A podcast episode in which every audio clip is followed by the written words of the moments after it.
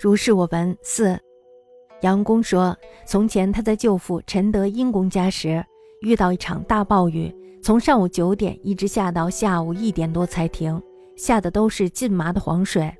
当时家属里有一个老儒正在讲学，大家就去问他，下这样的雨究竟是什么道理？老儒掉头面向墙壁回答说：“孔子不谈论怪异的事儿。”杨公言：昔在旧时陈公德音家，欲骤雨，自似至无乃息，所语皆沤麻水也。时西席一老如方讲学，众因叩曰：“此语究竟是何理？”老如掉头面壁曰：“子不与怪。”